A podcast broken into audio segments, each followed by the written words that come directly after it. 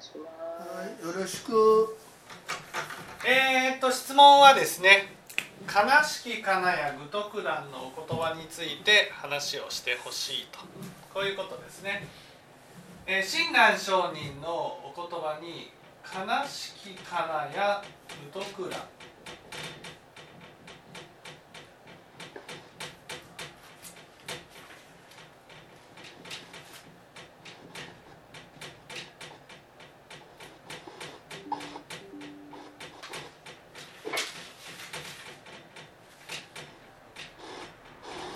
愛欲の後悔にますし。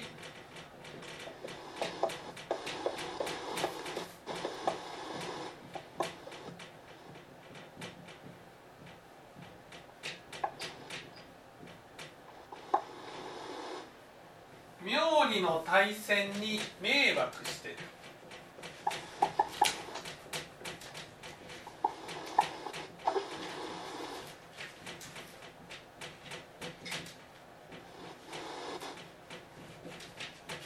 こういうお言葉があるんですね。はいはい。ね、悲しきかなや愚徳蘭。愛欲の後悔に沈没し、妙理の対戦に迷惑してっていう。ね。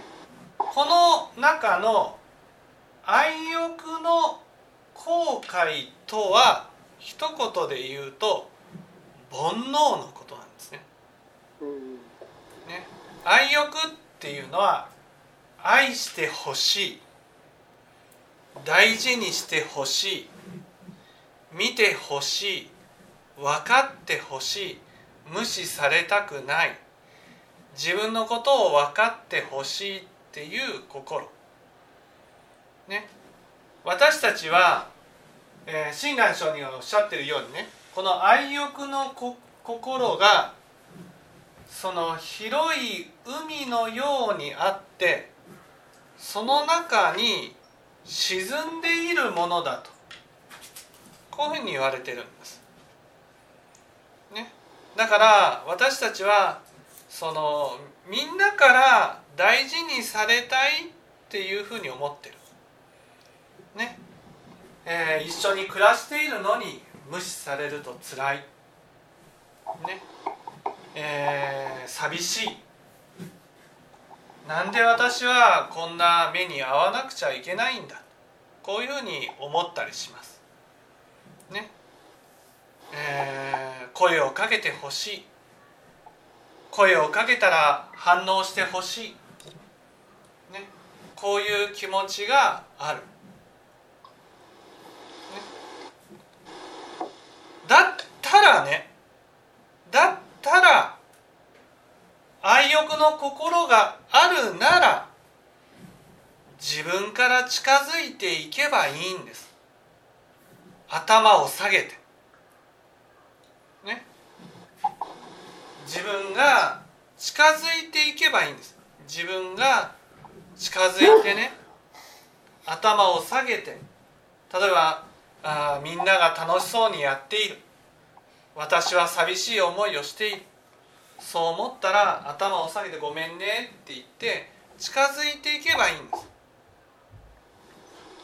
私たちは愛欲の心を持ってる、ね、愛欲の心を持ってるならその愛欲の心のために動いたらいいんです、ね、愛欲の心のために自分自ら頭を下げて近づいていったらいい。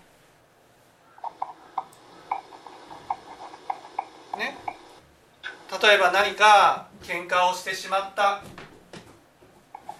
それでギクシャクしてしまった。そうなった時にね。相手から頭を下げてもらうことを期待するんじゃなくて自分が頭を下げればいいごめんねって言って近づいたらいいだって私には愛欲の心があるんです、愛欲の心があるっていうことは寂しい心を抱えてるんです。その寂しい心のために自分から近づいていけばいいんです。ね、例えば子供と喧嘩した、ね、その喧嘩した内容っていうのはたわいもないことちょっと腹を立ててちょっと暴言を吐いてね。喧嘩してしまった。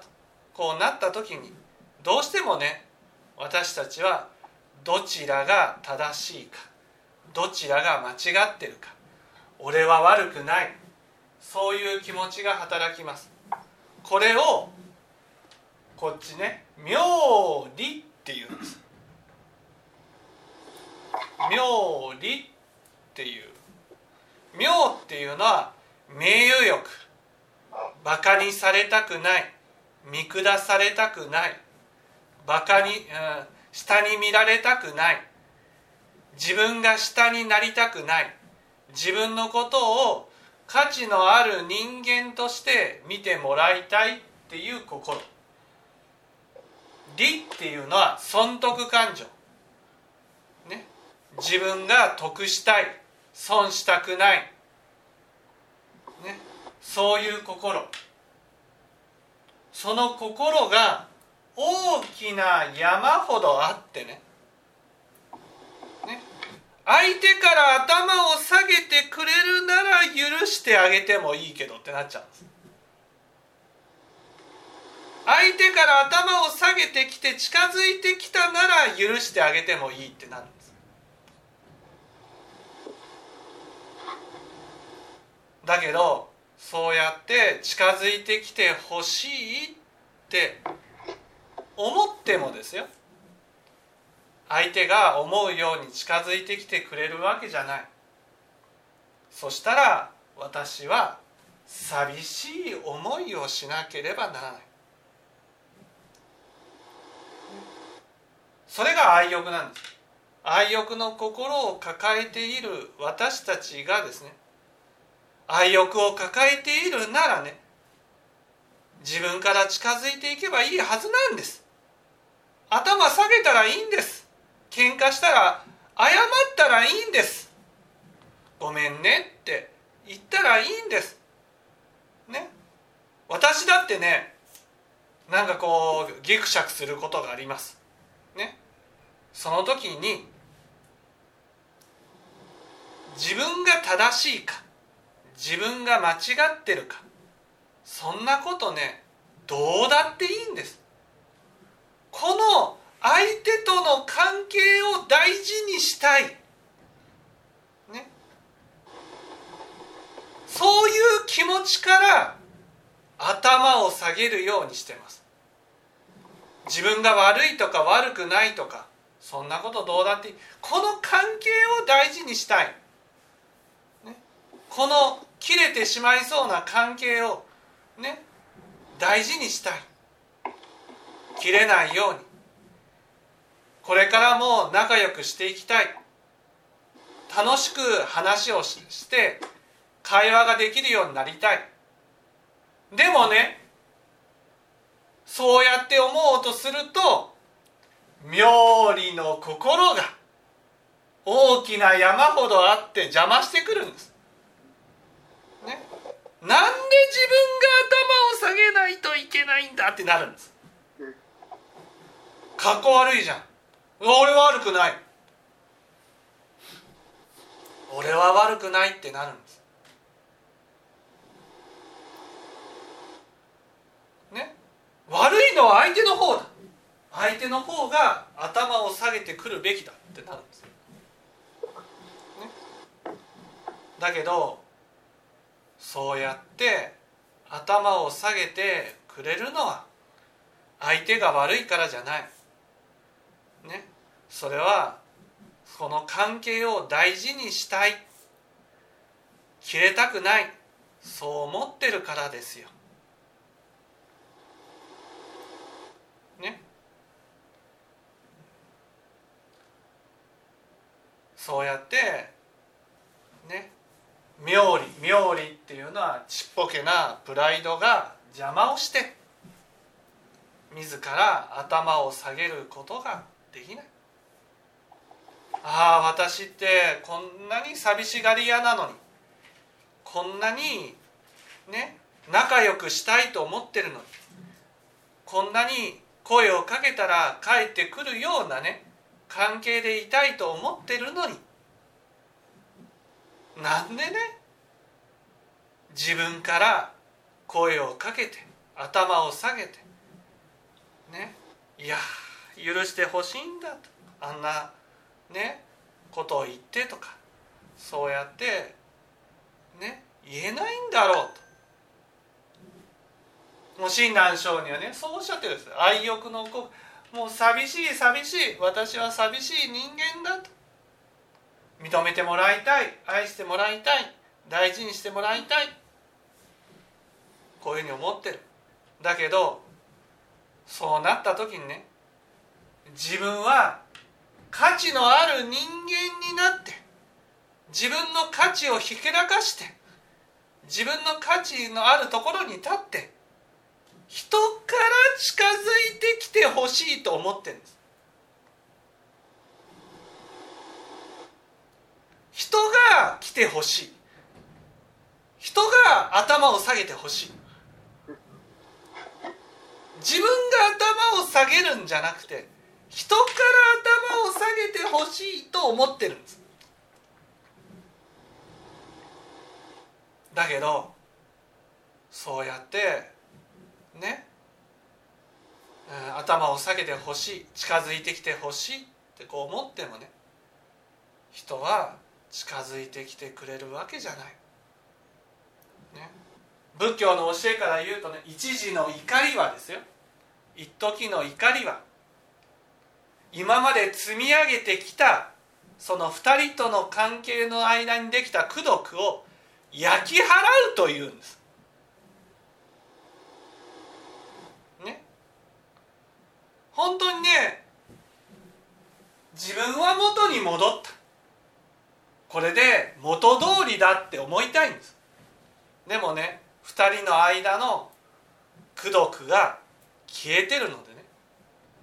これ本当に思いますよ。私もね怒っちゃいけない怒っちゃいけない怒っちゃいけないっていうふうにね思っていても怒ってしまうことがありました。ね。こんなにされたらこんなことを言われたらこんなにイライラされたら怒るのは当然だって思いました。だけどね怒ってしまうとね大事な人との関係がね崩れてしまうんです。その時に思いましたね。また一から積み上げかって。ね。その時にねどんなにね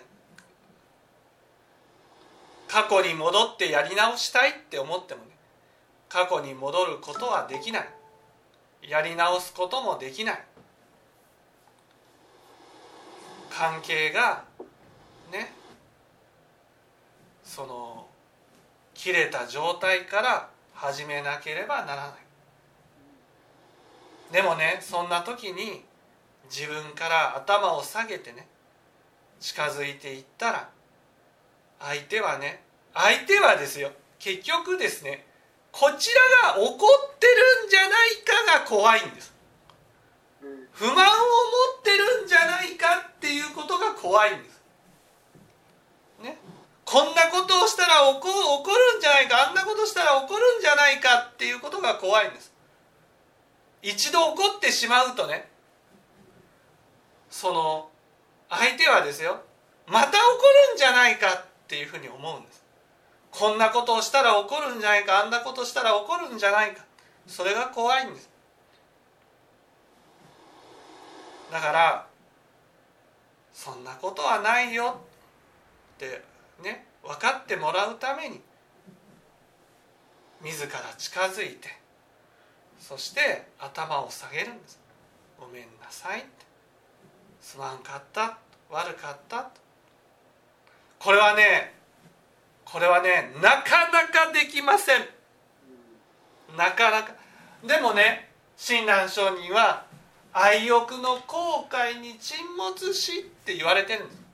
私たちは本当に寂しい思いを抱えてるんです。寂しいんですよ。ね。寂しい声をかけてもらえなかったら寂しい。声をかけても反応してもらえなかったら寂しい。寂しいんです。私も思いました。本当にね。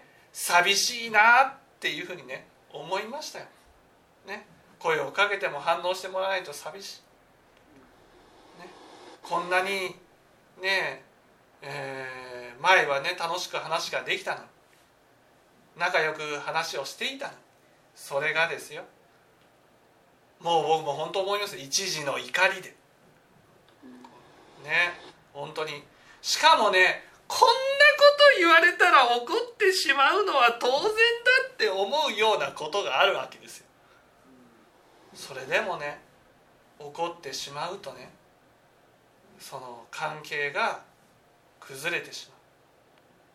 そうすると相手はね距離を取ってくる近づいてきてくれない。ね。その時のね何とも言えない寂しさ。ね。だけどね頭を下げることがね私も今はね今はねもう本当にねあのプリンのようにね簡単に頭を下げることでプリンがこう切れるように簡単に頭を下げることができますけど最初の私はね頭を下げることができませんでした。それが親鸞書にもそうなんですね。親鸞書にも妙理の大戦に愛欲があるならね寂しいなら自分から近づけばいいのに自分から頭を下げて近づいていったらいいのにね。ところが妙理の大戦にちっぽけなプライドが邪魔をして。なんで俺が見下されないのかなバカにされないといけないの俺はね偉いんだって。ね。ねそういう心があって。ね。それが迷惑して。迷惑って。分かっちゃいるんです。分かっちゃいる。こんな何とも言えないこうね距離がね距離感っていうかね何とも言えないねこう関係がギクシャクしてるのってすごい嫌なんです。すごい嫌な分かりますよねこうなんとなくこう喧嘩しちゃった後っていうのはね。ねなんとなくギクシャクしてる状態が続くわけです。もうね辛いんですよ。その何とも言えない。これはね私も辛いけどね。相手も辛いんです、ね、私だけ辛いってことはない。相手も同じだけ辛いんです。ああせいせいした。これで関係が切れたなんて。絶対思わないんです。お互い。だけどね2人の間のね功徳が切れてるのでね心臓の芯常によく法財を焼くって言われてるようにね。法の財。仏法を実践してきてね。そうやって積み上げてきた財産を焼いてしまうんです。そうするとね何とも言えない。もうもう本当僕もね経験したことありますけどね。何とも言えないような気持ちになります。ね、時間が解決してくれるだろう。こういうふうに思ったりもしますけどね。その時間がねその時間が辛いんですよ。その時間がもう何とも言えない時間なわけですよ。その何とも言えない。それがねまあ子供だったらね子供だったらあんた悪いって言って謝らせることはできるかもしれないけどね。それが、ね、大人になったならばね。ね。この関係がギクシャクしたものが続くと辛いな。もう本当に僕も思いましたよ。本当辛いなと辛いなと、ね、今だったらねね。ジャンピングとかねスライディング土下げっていうようなね土下座みたいなね。そんな感じで謝ったりはしますけどね。すいませんでした。ね。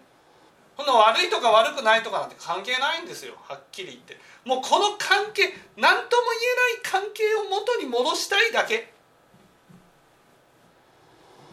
元に戻したいだけなんです。ね。元に戻ったらねまた楽しい時間を過ごすことができる。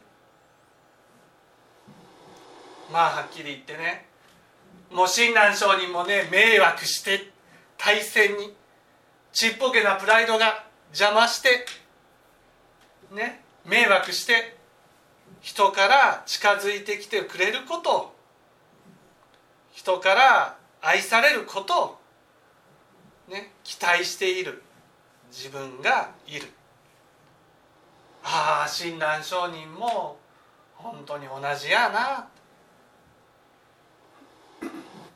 同じやなってこういうふうに思うわけですよ。ね。関係が崩れてしまうとね本当にね何とも言えない寂しさが起きます。ね、その寂しさからねまた怒りが起きたりするんですよ。なんでこんなこんな目に遭わなくちゃいけない？でもしょうがないんですよ。しょうがない包材を焼いちゃったから。包材を焼くっていうのはね恐ろしいことだ。僕もね何回も経験してます。何回も。最近ね本当にね何言われても怒らなくなりました 何言われても怒らなくなったえー、本当に本当にね。どれだけ罵られようが責められようがね。もうひたすら謝って「ごめんね」って。で何とも思わなくなります。でもね最初はやっぱ親鸞上人が言うようにね迷惑していました。怖いんですだからついついねついつい相手が近づいてきてくれること。なんなんなんていうのかな。自分が自分はもう何とも思ってないんですよ。何とも思ってない。ね。何とも思ってないんです。ね。だけど何とも思ってない自分が相手がね近づいてきてくれないとなんかすごい寂しくなるんですよね。寂しいな。寂しいなってなるんですなんなんとも思わないようにしてるけど心は違いますってよね。そうそうそう。それがね子供と子供相手でもね、うん。その寂しいなとこのなんこの切れてしまった関係っていうのがね寂しいなっていう、うん、だからね我が家ではね我が家では我が我が家ではね何か喧嘩した時はね必ず怒った方いや怒った方だけじゃなくてね「ごめんね」って言うようにしてます。あうん、ごめんねっていう言葉はねその自分を許す言葉でもあるんです。そしてね元通りに戻す言葉なんですいや本当にねこの「ごめんね」っていうことが言えなくてね関係がギクシャクしたまま続いていくっていうことがねよくあることなんですこんなことになるなんて思わなかったってうんね思うんですよ。ねしかもねそんなにねそんなにこう自分の中でねこんなことになるなんて思っていないですから。ちょっと怒っちゃったぐらいな感じでね。済まされるかなみたいな。でもね本当にねそんなことにならない。もう僕子供相手でもね怒ったりしたらねもうねすごいですよ。もう狂わんばかりのね不安不安な状態になりますから。あもう子供はねパパは絶対怒らないものだと思ってますから。ねだからね怒るっていう雰囲気でもダメです。雰囲気でもねもうすごく崩れちゃうんです。ね。もうよく子供から叩かれたり殴られたりね蹴られたりしますけどね。ね。だけど「いやー大丈夫だよ」とかっていうふうに言う。ね。そうやって話をして言ってるわけです。でもこういうねああ自分ってだいぶねだいぶ謝れるようになった関係を大事にできるようになったな。これがねこうなるまではね大変でした。今でこそね何されても怒らなくなりましたけどね。だけど初めはねもう瞬間湯沸かし器のようにね都合の悪いことを言われたらね怒ったりしました。そうで怒ったりするのを我慢するんです。我慢するとね我慢するとまたね同じようなことがあるともっと腹が立つんです。そうですね。そうなん。でね怒っちゃうんです。怒っちゃった時にねはあ取り返しのつかないことをしてしまったなって思うんです。だけど勇気を振り絞ってねごめんね。って謝る。ごめんねって謝ったらね相手はね口を開いてくれるんです。罵ってきたりもするしますけど。ね。私がごめんねって言うと相手はねさらに怒ってくるんですよ。だけどああそうか。そうやって口を開いてくれることがたとえ怒りであってもね幸せなんだな。とこういうふうに思えるようになってきました。あまだそこまでいかないですね。ね。分かっていただけたでしょうか？はい。はい。ありがとうございます。じゃあ今日は以上です。はいどうもありがとうございました